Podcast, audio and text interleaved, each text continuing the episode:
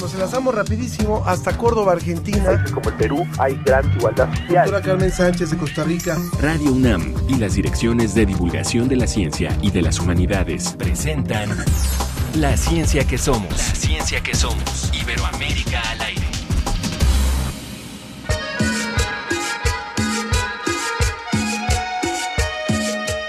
Pasan las 12 y no sé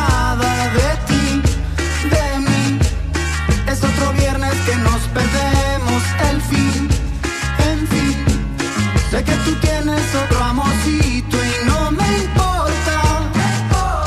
Estamos locos y lo acordamos así, en fin. Muero por verte, es la verdad. Enciendo otro para esperar. Pensar en ti me vuelve un loco perdido. Dame una razón para no soñar.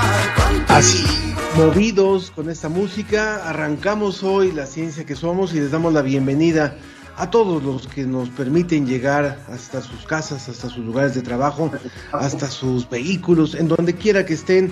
Les agradecemos muchísimo por darnos esta oportunidad. Yo soy Ángel Figueroa y estamos escuchando a este grupo Centaurus, que es una propuesta electrónica regional mexicana. Por supuesto, saluda a mi compañera Ana Cristina, ¿cómo estás? Ángel, muy bien, me da mucho gusto saludarte y saludar a toda la audiencia, escuchar esta buenísima música para iniciar nuestro fin de semana, este viernes, ya con todo el último viernes de enero. Y bueno, queremos saludar a todas y a todos, muchas gracias por sintonizarnos y aprovechamos para mandar un saludo a UPTC Radio 104.1 de FM, que es la estación de la Universidad Pedagógica y Tecnológica de Colombia que nos retransmiten cada semana. Así que Muchas gracias por escucharnos. Vamos a escuchar qué tenemos para el día de hoy.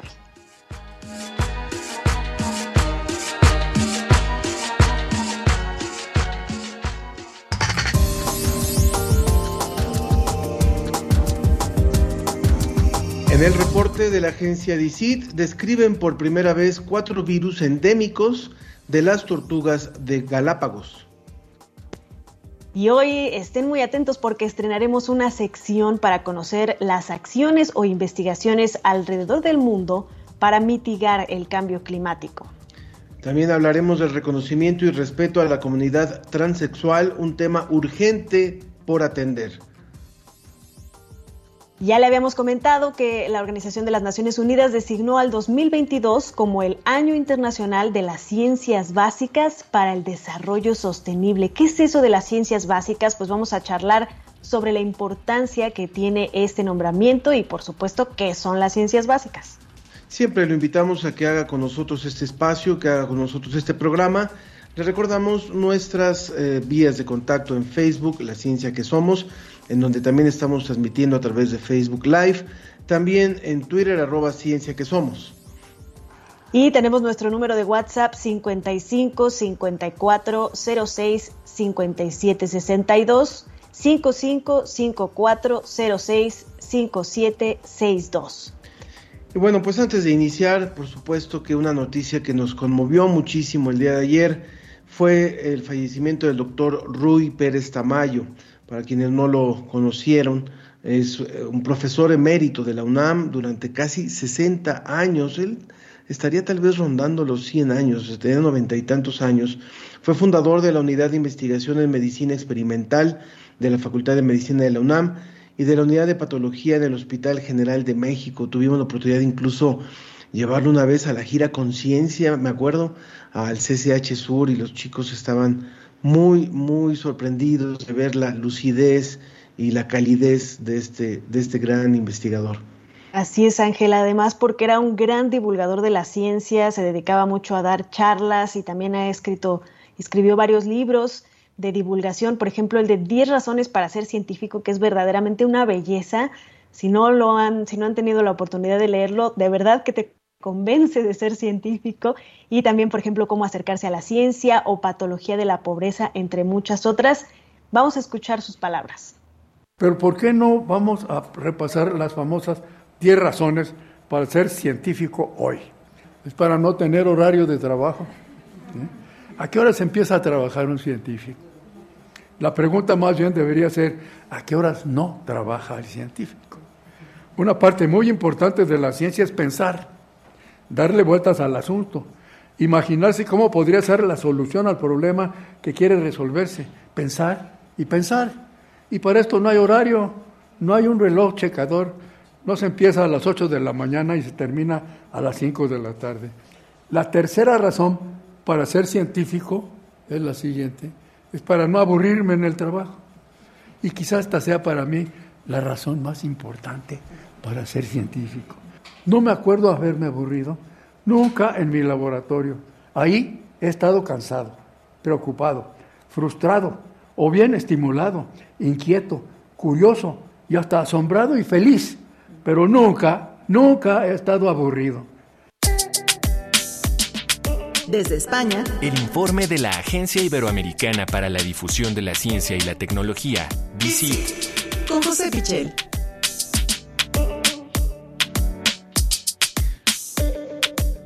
Le damos la bienvenida a nuestro querido José Pichel. 98 años tenía justamente el doctor Rui Pérez Tamayo.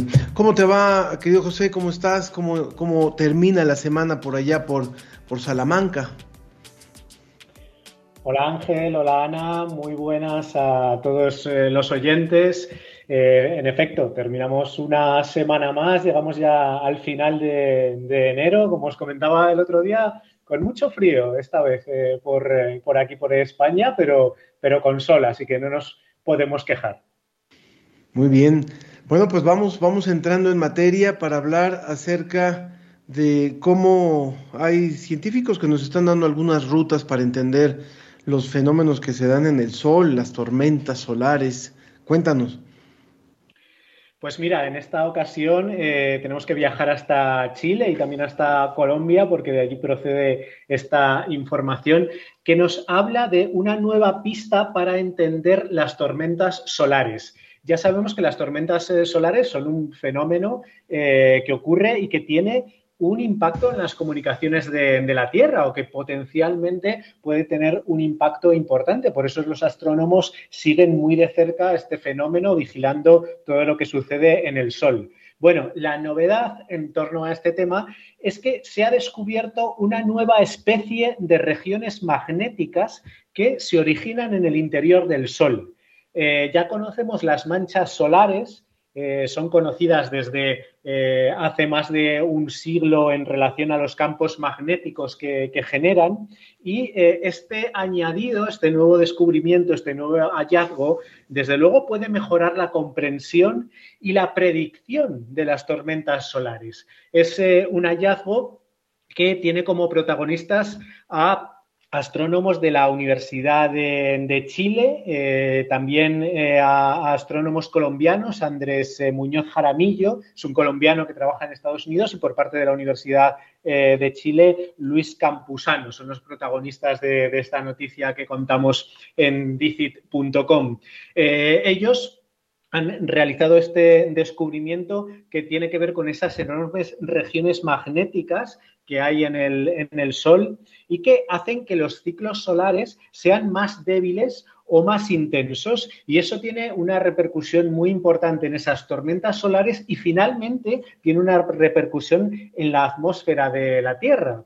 Eh, todo esto eh, se ha descubierto gracias a los observatorios, tanto los que tenemos en la Tierra como los observatorios que están en el espacio, algunos de ellos eh, de la NASA. Y lo importante es analizar la gran cantidad de datos que están generando estos instrumentos. Eh, fruto de ese análisis es este descubrimiento, esas nuevas regiones magnéticas que eh, no son tan visibles, tan evidentes como las manchas solares, pero que también tienen mucha influencia en estas tormentas del Sol. Muy interesante porque estas tormentas también, como decías, pueden afectar nuestra atmósfera e incluso hasta pueden interferir, por ejemplo, con las telecomunicaciones o los satélites que, utilizamos para ellas en nuestro planeta. Y bueno, otra noticia que también me parece muy interesante que es tiene que ver con toda esta convivencia que tenemos entre especies ahora, sobre todo propiciada por los seres humanos cuando invadimos ciertos lugares de la naturaleza y se dan estas enfermedades zoonóticas pues hemos, han encontrado que hay cuatro virus endémicos de las tortugas de Galápagos.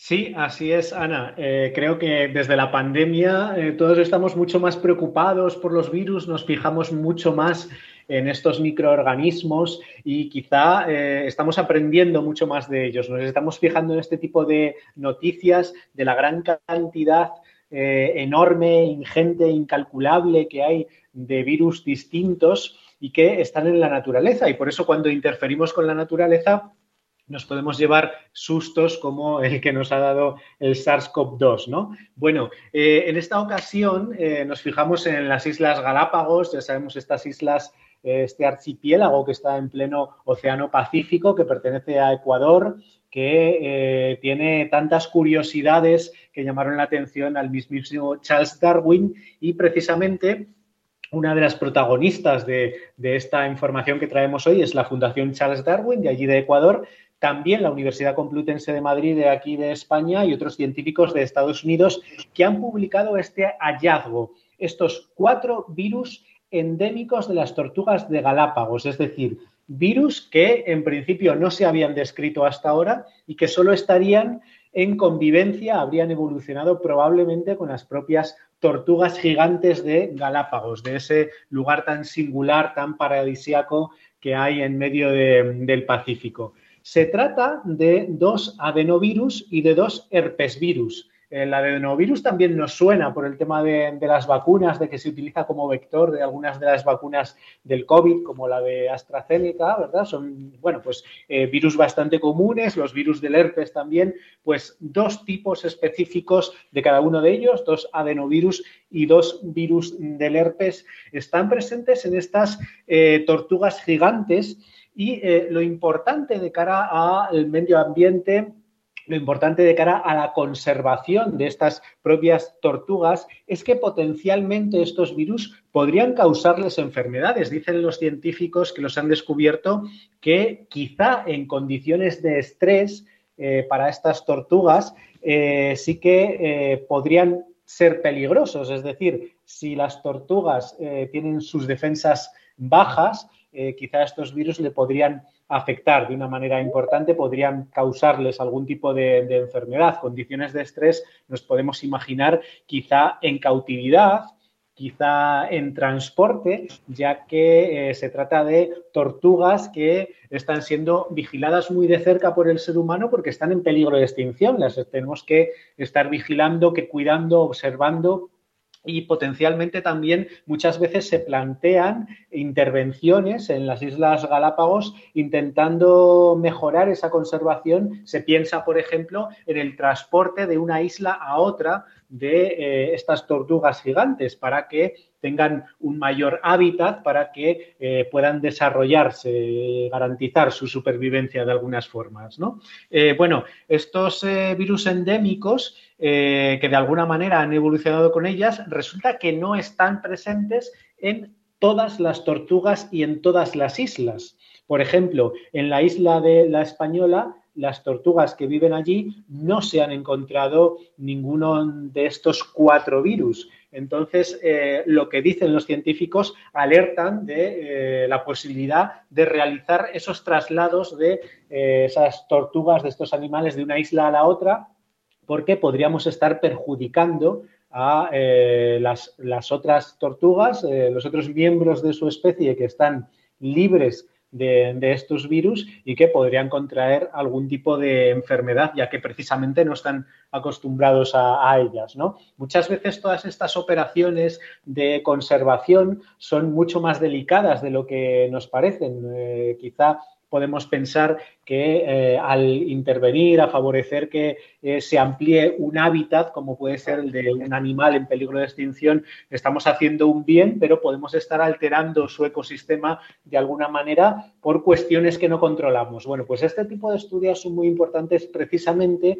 para profundizar en lo que es todo ese entorno para profundizar no solo en, el estudio de los animales en sí mismos, sino también en los microorganismos que les acompañan y en lo importante que son de cara a su bienestar, su supervivencia y demás. Entonces, muy importante, muy curioso, muy interesante este estudio que se ha realizado tomándole muestras a más de 400 tortugas en, este espacio natural que es el de las Islas Galápagos. Eh, esas muestras se han analizado por eh, PCR términos que, como digo, nos suenan a todos gracias a, la pandemia y se ha podido hallar estas, eh, estas eh, nuevas evidencias de la presencia de virus que no se habían descrito hasta ahora y que es muy importante profundizar en estos estudios, como digo, para contribuir de alguna manera a la mejor conservación de estos animales en peligro de extinción. No cabe duda, como muchas veces se ha dicho, la naturaleza es una gran enciclopedia que sigue abierta y de la cual pareciera que solamente conocemos el índice. Todavía hay muchas sorpresas y mucho por descubrir a partir de la investigación científica. Muchas gracias, querido José Pichel, y gracias a la agencia DICIT por esta colaboración que tenemos semana a semana con ustedes. Muchísimas gracias, Ángel. Eh, simplemente por nuestra parte, pues invitar a todos los oyentes a que visiten nuestra página para encontrar estas noticias y otras muchas más de ciencia y tecnología de toda Iberoamérica. Es www.dicit.com, la agencia iberoamericana para la difusión de la ciencia y la tecnología. Muchas gracias, José. Y fíjate, hablando, hablando también de, de lo que nos regala todavía la naturaleza, a pesar de cómo la hemos tratado, Justamente esta semana hubo una información que, nos llenó de gusto en medio de tanta información eh, caótica y, que tiene que ver con el cambio climático y demás, justo de un arrecife que fue descubierto, un arrecife de coral que no, había sido explorado por la humanidad allá en Tahití. El arrecife posee corales gigantes en, en forma de rosa y su descubrimiento sugiere que existen decenas de ecosistemas similares aún sin descubrir.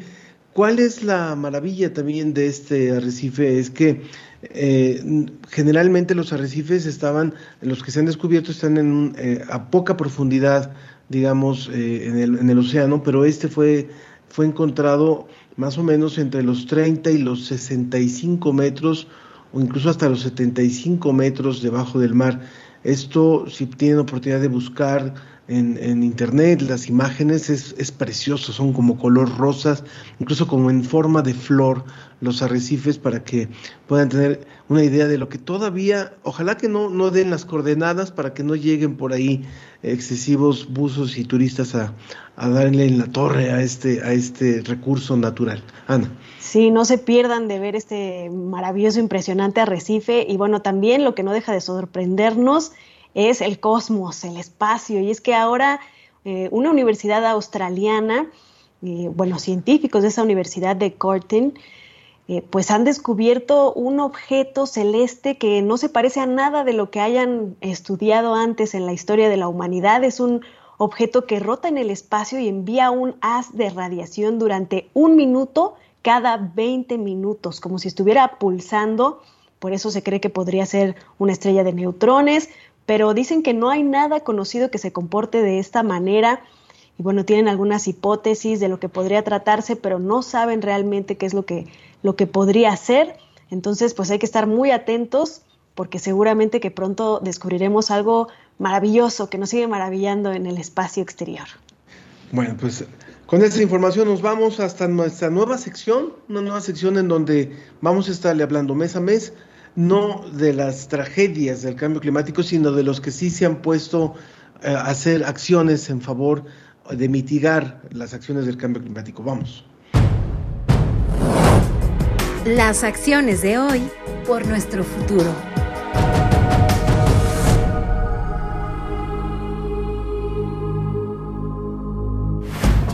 A través de la tecnología Llegamos a Barranquilla, en donde está Maritza Duque. Ella es doctora en tecnología ambiental y gestión del agua por la Universidad Internacional de Andalucía, profesora del Departamento de Química y Biología de la Universidad del Norte y coordinadora del programa Ecocampus.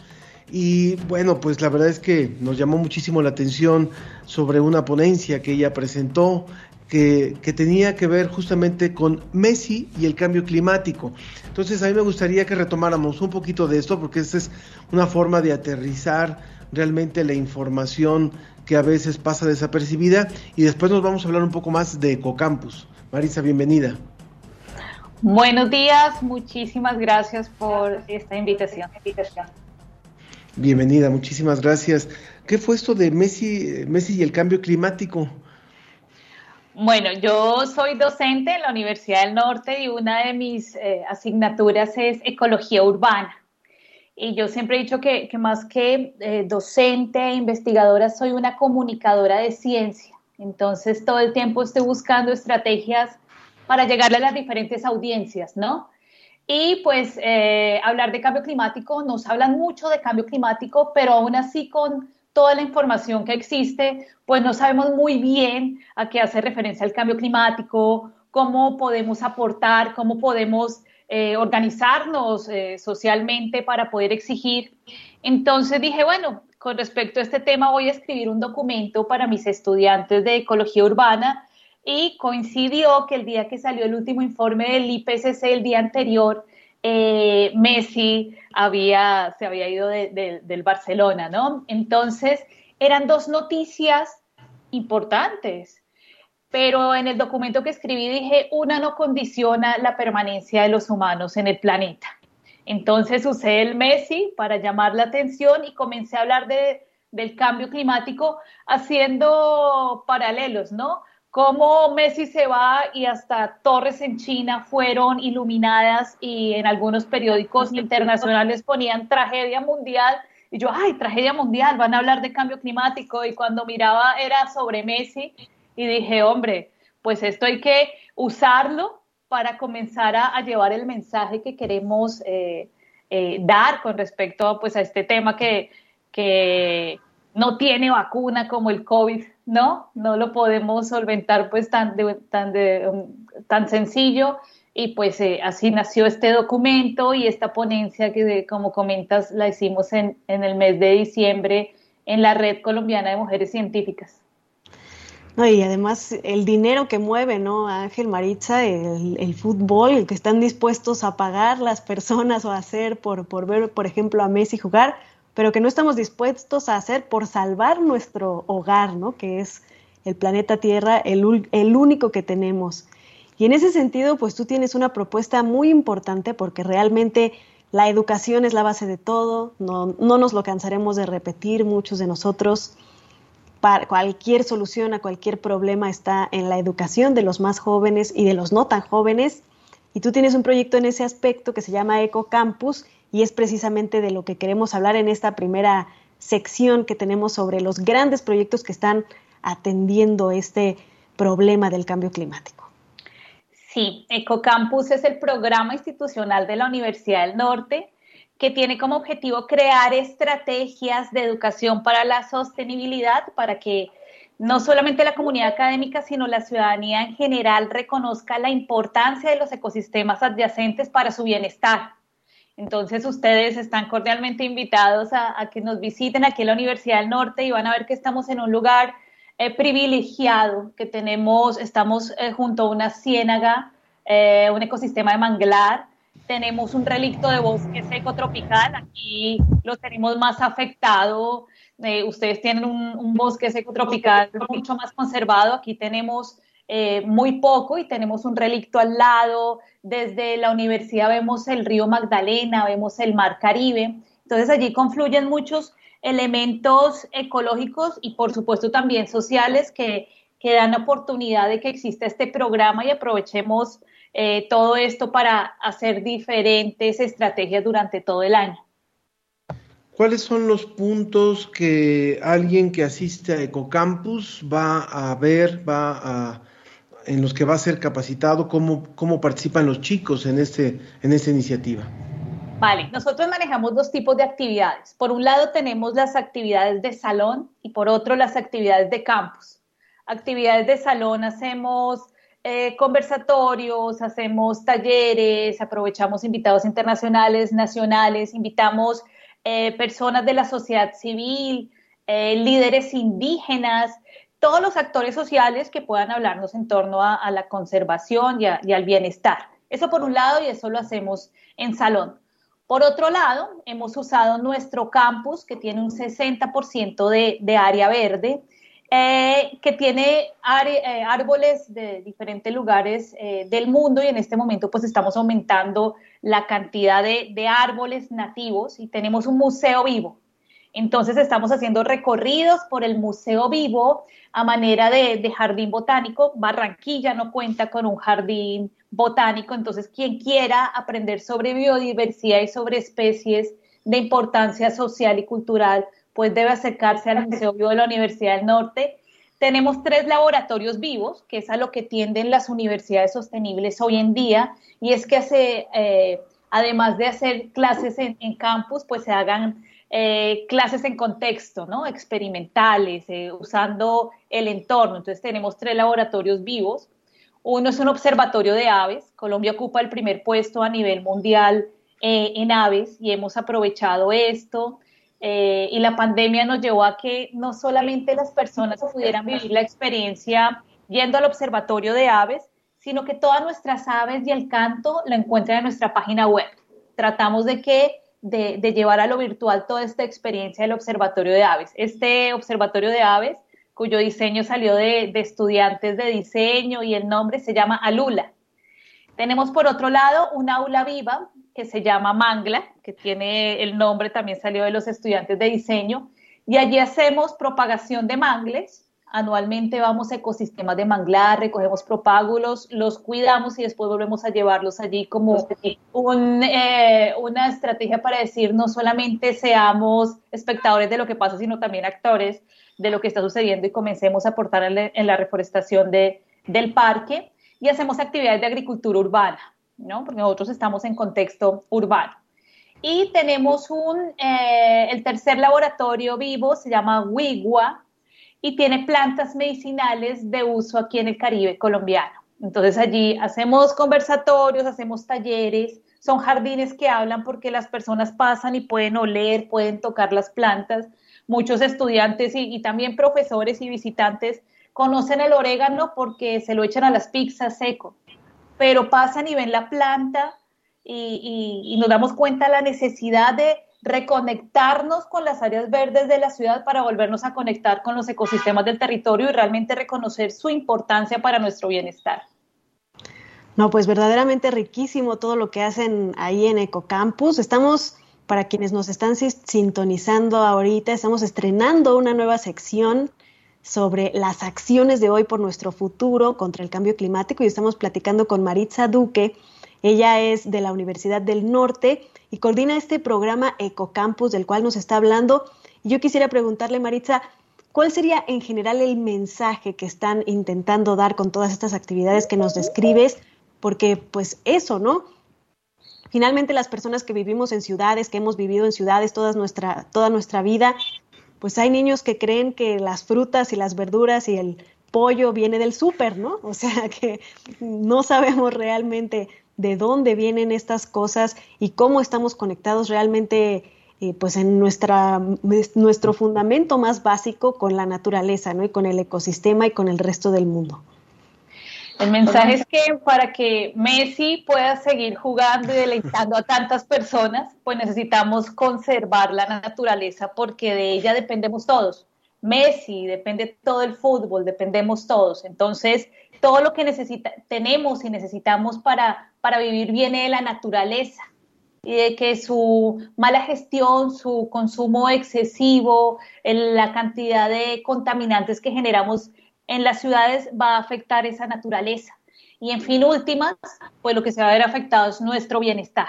Entonces, el mensaje principal es que nuestro bienestar depende de la conservación de la naturaleza y que definitivamente somos naturaleza, ¿no? Hemos dejado de ver por la ventana de la naturaleza para comenzar a ver un poco más por la pantalla de los celulares y los computadores y esto nos ha traído estrés, nos ha, eh, nos traído un poco de, depresión, ¿no? A veces si no estamos conectados a, una red social, muchos jóvenes, pero también adultos, eh, entran en depresión y realmente en la naturaleza están las respuestas de muchas cosas que necesitamos.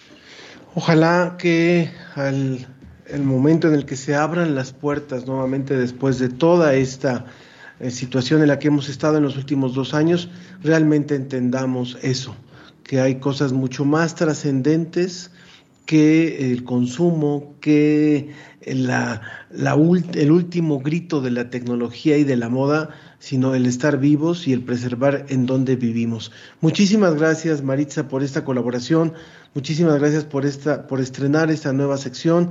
Felicidades Ecocampus por esta labor. Agradecemos a quienes se han comunicado desde allá, desde Barranquilla, justamente Cecilia Margarita Torres, saludos desde Uninorte, Barranquilla, Colombia, también misma, la misma plataforma de Ecocampus nos manda saludos y Leonard, Leonard Bliss también te, envían saludos y te agradecen tu, tu labor. Muchas gracias, Maritza, por haber participado con nosotros en esta primera sección de lo que sí se está haciendo en favor de mitigar el cambio, el cambio climático. Saludos hasta allá, hasta Barranquilla. Gracias, igual saludos para ustedes y los esperamos aquí en el Ecocampus. Muchas gracias, Maritza Duque. Oye, Ángel, ¿y tú sabes qué es la sarcopenia? Vamos a escuchar lo que nos dice Guam Radio. Guam al minuto. Especialistas de la Guam estudian formas de evitar la sarcopenia en adultos mayores. Este fenómeno provoca la pérdida de fuerza muscular, la cual puede relacionarse con osteopenia y osteoporosis, que involucran la pérdida de densidad ósea y con obesidad, lo que en conjunto producen deterioro en la calidad de vida, Dentro del estudio de los investigadores, se observó que el ejercicio moderado previene y revierte la sarcopenia y activa la respuesta antioxidante y protectora de las células, aumentando así la duración de vida. Por otra parte, los científicos están estudiando el fármaco metformina, que está propuesto como una molécula de antienvejecimiento, a fin de comparar los efectos del medicamento y del ejercicio en conjunto. Se han dado algunos resultados trabajando con un tipo de ratas sedentarias y otras de ejercicio activo a las que se les aplicó el fármaco por diferentes periodos.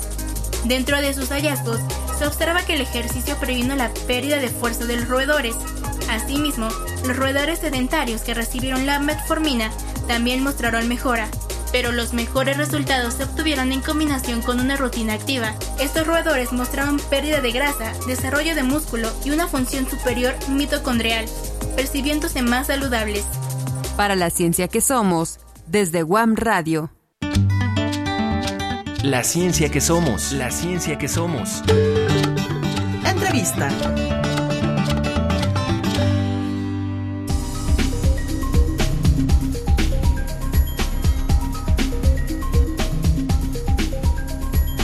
Bueno, hay información que es verdaderamente impactante, como lo es pues el hecho de que una persona trans en México tenga una esperanza de vida de tan solo 35 años, esto según la Comisión Interamericana de los Derechos Humanos, o que nuestro país es el segundo de todo el mundo con más transfeminicidios después de Brasil.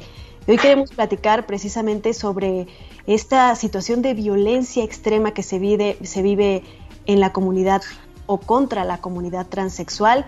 Para platicarnos un poco más acerca de esto está con nosotros Leonardo Olivos, él es investigador del Centro de Investigaciones Interdisciplinarias en Ciencias y Humanidades. Leonardo, bienvenido, gracias por estar con nosotros. No, muchas gracias a ustedes por esta invitación a abordar un problema que digamos, la atención de todas, todos y todes, porque creo que en este eh, rubro se gesta una de las más soterradas, en especial indica también una condición media de vida que es verdaderamente eh, Tenemos algunos problemas con el audio, Leonardo. Si pudieras acercarte un poquito más para que para que no, no nos haga traición de la tecnología, ¿verdad? No nos traicione la tecnología. Y esperemos ahora sí escucharte. A ver, no, no sé si me escuchan mejor. Ahora sí. Ahora sí. Bueno, me van a ver eh, con la cara casi que se mete. no hay problema. Pero espero que, que la acción sea más clara. Pues decía que celebro que un programa dedicado a la ciencia atienda una situación que me merece, merece ser abordada por lo complejo, por lo dramático que eh, la gente está viviendo Hay una, hay una expresión, eh, y yo quisiera empezar por este punto, también con retomando lo que decía Ana, por supuesto, sobre lo, lo cruel que es, eh, no hay otra forma de llamarlo, lo, lo tremendo que es que, que haya esa esperanza de vida y cómo estamos como país. Pero justo eh, cuando se tituló este tema para, para la ciencia que somos, se habló de la tolerancia y yo empiezo por cuestionar incluso la misma palabra tolerancia, porque pareciera que es como yo te doy chance de ser en lugar del respeto.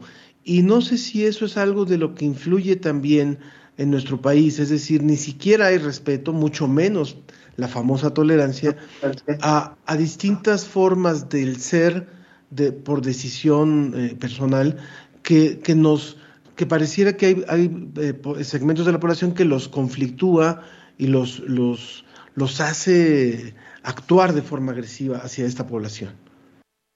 Me parece, Ángel, que apuntas a un problema, un claroscuro del concepto y la práctica de la. Y yo, previo a esta entrevista, busqué en mis libros, yo soy politólogo de formación de primera instancia. Y recuerdo haber eh, estudiado en algún momento cómo se había gestado la genealogía concepto y la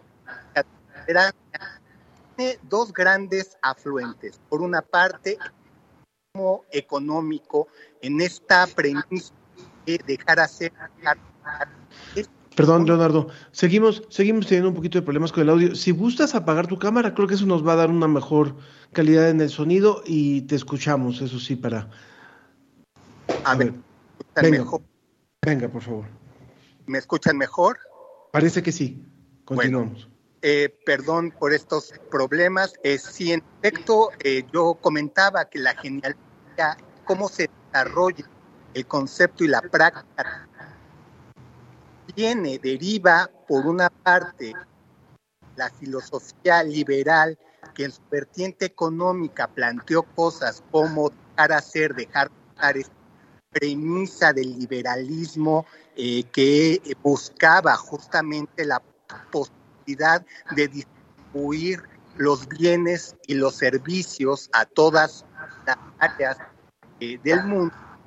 Por otra parte, deriva de los conflictos dentro de la Europa de 1500, 1600, eh, devastada por las guerras.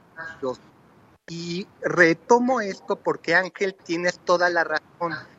Hay un momento en que los gobiernos o los poderes en los distintos estados europeos reconocen que es imposible aniquilar a esta edad eh, tiene una cosmovisión eh, eh, distinta, opuesta, lo único que queda es, en efecto, tolerarles.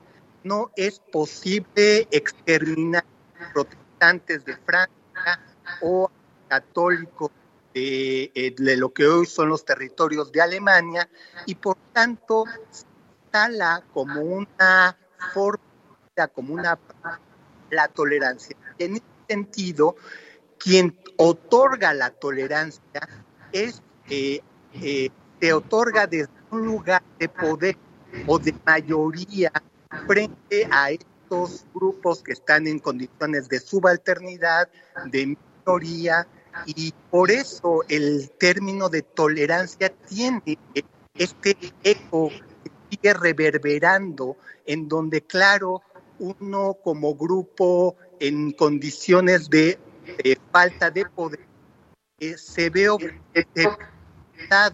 eh, por eh, estos que otorgan la Por eso, para muchos colectivos de la sociedad, es un concepto que no los convoca, que incluso da repelús, porque lo que se exigirá es respeto, respeto a los derechos de estas personas.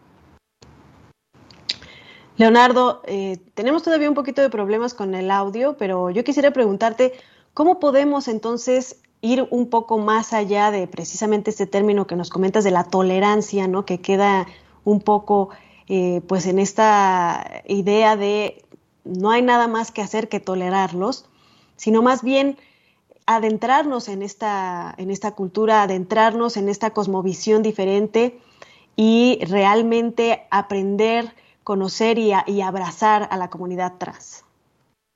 Pues yo creo que como todo prejuicio que se construye en función y que, digamos, inviste a ciertos colectivos, a ciertos individuos, eh, pues la educación es una forma eh, para desarticular este prejuicio existente, es decir, empezar a visibilizar que las personas trans, hombres y mujeres, las personas no binarias, son parte, digamos, de lo que hoy se está gestando como eh, posibilidades de ser y de estar en el mundo y que además eh, pues eh, están en distintos lados, hacen distintas funciones y de alguna manera también nos enseñan a que la sexualidad humana, la identidad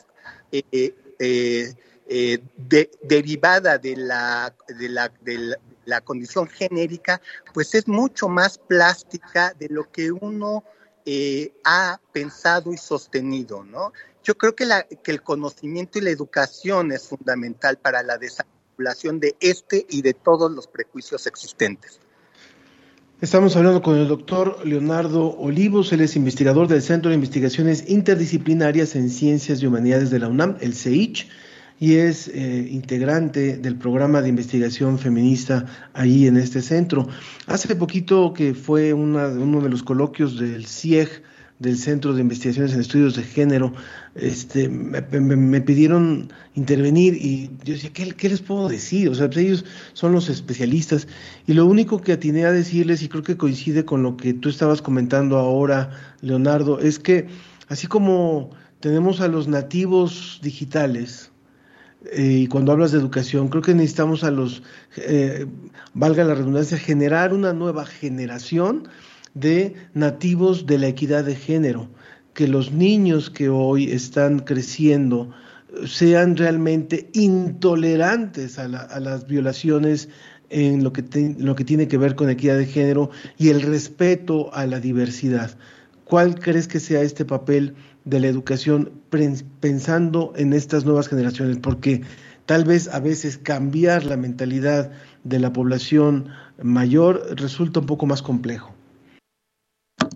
Eh, yo creo que siempre hay que apostarle a la educación en todo, incluso a, a estos eh, personas eh, edad avanzada. Yo creo que todos tenemos la capacidad de reaprender de reflexionar sobre aquellas eh, situaciones que dimos siempre por sentado. Y me parece, pero que, que actualmente está gestando ya desde muy temprana edad eh, eh, estas identidades que, que hoy de manera más natural se presentan ante el mundo, ¿no?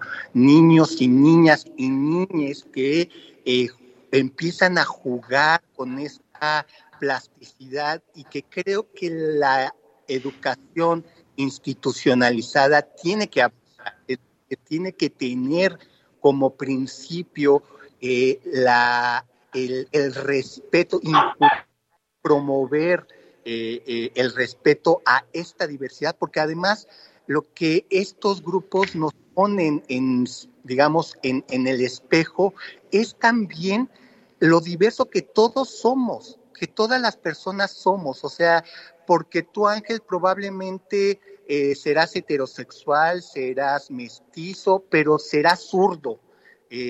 O eh, Ana Cristina, eres una mujer joven, pero tendrás una religiosidad distinta a la mayoritaria. Cada quien eh, guarda una condición particular de diferencia que, eh, eh, que, que, si uno hace, digamos, esta sumatoria de las diferencias, lo, lo, que uno concluye es que en efecto somos un poliedro de, de experiencias que además nos estamos moviendo todo el tiempo, porque lo que fuimos ayer no lo somos hoy. Y creo que la educación eh, tendría que tener eh, no solo, eh, em, digamos, dispositivos curriculares para dar cuenta de esto, sino en los procesos mismos de coeducación que transitan no solo por el aula, sino por otros espacios, pues abrazar, abrazar y, y, reconocernos en los demás porque todos somos y todas somos y todos somos diferentes. Exactamente, Leonardo, pues abrazar la diferencia, abrazar todas nuestras diferentes particularidades y facetas como seres humanos. Te agradecemos mucho esta participación. Lo bueno es que ya existen cada vez más políticas públicas, como por ejemplo las primeras actas de nacimiento a la comunidad trans que se impartieron hace unos días, el 19 de enero, fuera de México, ¿no? Por poner un ejemplo. Entonces, pues vamos caminando paso a paso hacia esa nueva concepción de lo que es lo que significa ser humano en todas sus facetas. Te agradecemos mucho esta participación. No, mil gracias a ustedes y de nueva cuenta celebro el espacio para estas voces. Muchas gracias, Leonardo. Y aprovecho también para eh, leer el mensaje de Juan Salazar que dice saludos y felicidades para el equipo y la audiencia. Sigamos aplicando la ciencia con humanidad para el mejoramiento de nuestra madre tierra y la humanidad. Eh, eh, preguntaba por el sitio de DICIT y decía gracias, buen día de humanidad y ciencia. Creo que finalmente eso es lo que pretendemos. Vámonos rápidamente para hablar acerca del Año Internacional de las Ciencias Básicas para el Desarrollo Sostenible 2022. La, ciencia, que, somos. Iberoamérica al aire.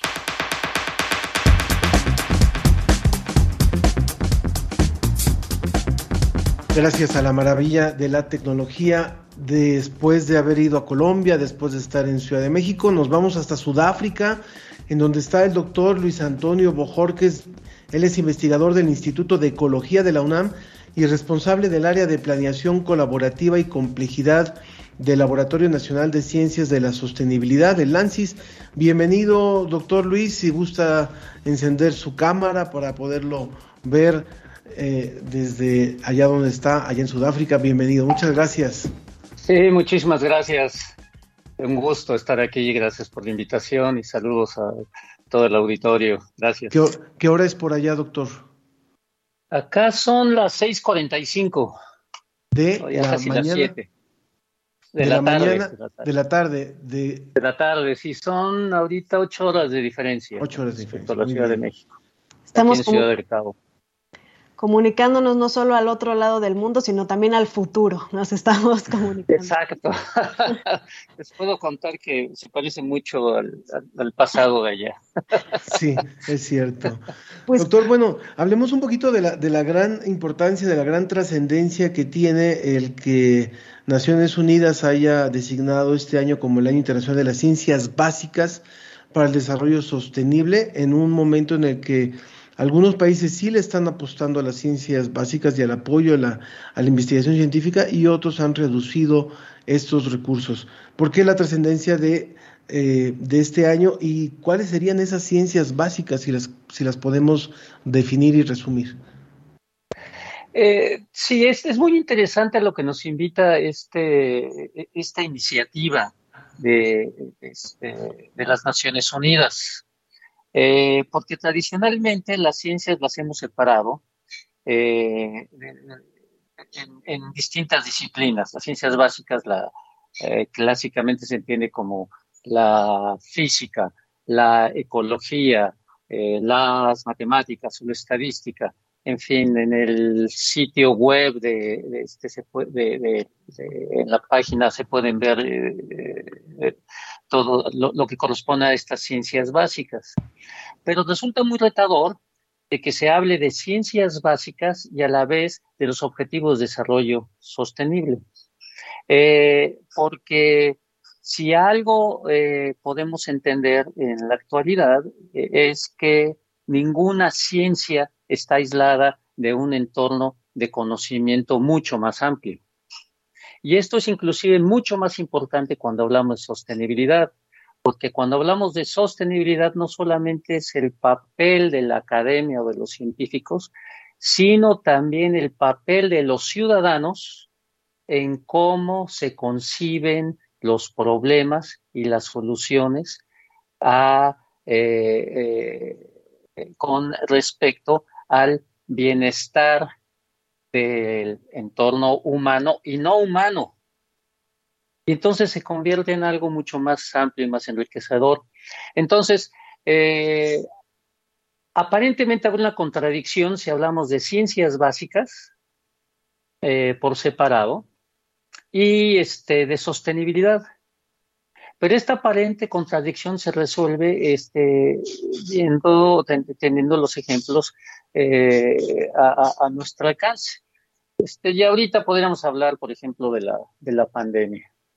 No podríamos ver nosotros ahorita soluciones a la pandemia sin eh, el papel fundamental que han jugado las ciencias, esas denominadas básicas, que cada vez está haciendo más este, borroso ese término, en la generación de las soluciones para la pandemia, con distintos este, esquemas, eh, no sin problemas, no sin debates, sin discusión, porque hay que reconocer que el mundo real es complejo, es caótico, es confuso, está lleno de intereses, este, eh, necesidades, valores, etcétera, y todo esto este, juega un, un, un, o conforma estructura como las ciencias, lo que llamamos las ciencias básicas, y al hablar de ciencias básicas también ya comenzamos a hablar de ese campo de ciencias aplicadas, así de separación, tienen que, que este, eh, eh, conjuntarse para proveer las soluciones a,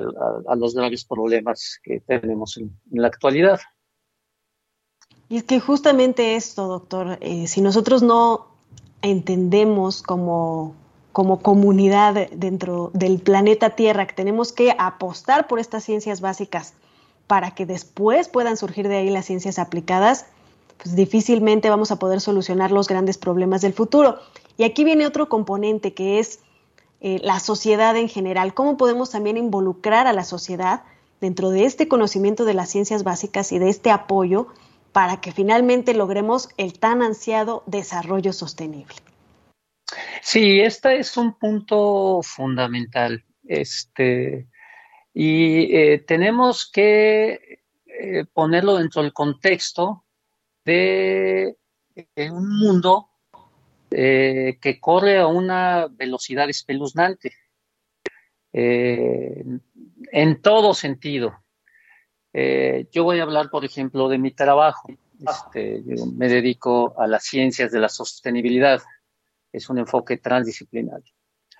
Es todas eh, las herramientas que utilizamos ahorita este, eh, se han desarrollado en la última década y son enteramente distintas a las que teníamos en este, antes, antes de esa y entonces, aquí esta iniciativa de las Naciones Unidas nos, nos, nos provoca, nos debe provocar una reflexión, y sobre todo como universitarios. ¿Qué clase de ciencia básica tenemos que desarrollar para ese mundo que ya está aquí, pero lo que tenemos que ver en 10 años? Y entonces, yo veo eh, con mucho entusiasmo este año de, internacional de las ciencias básicas para el desarrollo sostenible como una oportunidad de reflexionar cómo debemos de transformar nuestro quehacer científico.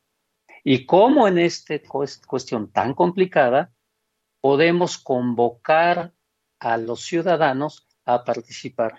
Y cómo nosotros como científicos, como académicos, debemos encontrar nuevas formas o formas más eficaces de eh, traducir, comunicar y finalmente conciliar o negociar con los conocimientos con la sociedad para encontrar soluciones. Porque algo también que es cierto es que esta eh, actividad humana tan fascinante que le llamamos ciencia, la actividad científica, no es la autoridad última en cómo se debe dirigir al mundo, sino más bien tiene que insertarse en un proceso democrático del mundo que queremos. Pues yo le quiero agradecer muchísimo, doctor eh, Luis Antonio Bojorques, esta colaboración. Ojalá que haya oportunidad de volver a, enlazarnos con usted en otro programa de la ciencia que somos para que nos cuente un poco la experiencia de estar por allá en Sudáfrica. No sé si está en sabático, no sé si está trabajando en alguna investigación, pero sería muy interesante. Son países deliciosos en cuanto a experiencia, muy contrastantes, por supuesto, y seguro también cómo, están, cómo se ha vivido ahora la, la pandemia. Entonces sí, sería muy interesante conocer su experiencia ahora en este sabático. Sí, no, con todo gusto. ¿Sí nos la cuenta? Muy bien. Entonces, pronto, pronto nos, nos comunicamos con usted. Doctor, gracias. El doctor Luis Antonio Bojorques, investigador del Instituto de Ecología de la UNAM, responsable del área de planeación colaborativa y complejidad del Laboratorio Nacional de Ciencias de la Sostenibilidad del LANCIS. Muchas gracias. Gracias. Hasta luego. Bueno, y de esta forma vamos concluyendo hoy la ciencia que somos. Nos vamos a ir con un poquito más de, de música de este, de este grupo que le presentamos al, al, principio de la emisión y agradecemos a todos los que han hecho posible esta, este programa, por supuesto a Claudio Gesto, Alma Cuadros, a Ricardo Pacheco, a Tania Benavides, también a Antonio Sierra, Jonathan López, Roberto Ramírez, también en el, en el apoyo técnico, Moisés Luna y Carlos Pérez, Ana Cristina. Así es, Ángel, gracias a todos y a quienes nos escribieron, a Ernesto Durante, a Jorge Morán, a Armando Cruz, hasta Perú también saludamos a Betty Rodríguez. Todos gracias y nos escuchamos muy pronto aquí en La Ciencia que Somos. Y por supuesto también a la persona que nos escribió preguntando sobre la cápsula de One Radio, que hablaba sobre eh, un, medicamento o un producto que ha consumido. Este, lo, vamos a, a, pasar directamente con nuestros colaboradores de One Radio. Que tengan un excelente fin de semana. Yo soy Ángel Figueroa también. Muchas gracias Ana Cristina y a todo el equipo.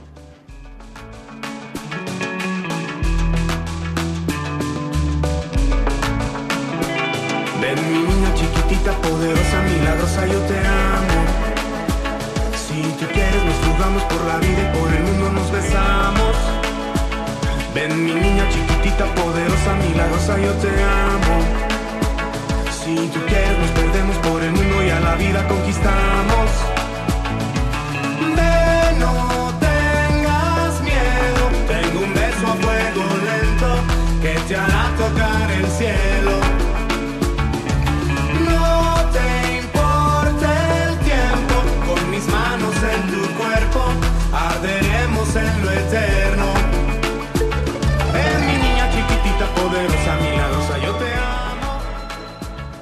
Esto fue La Ciencia que Somos. Iberoamérica al aire. Los esperamos el próximo viernes.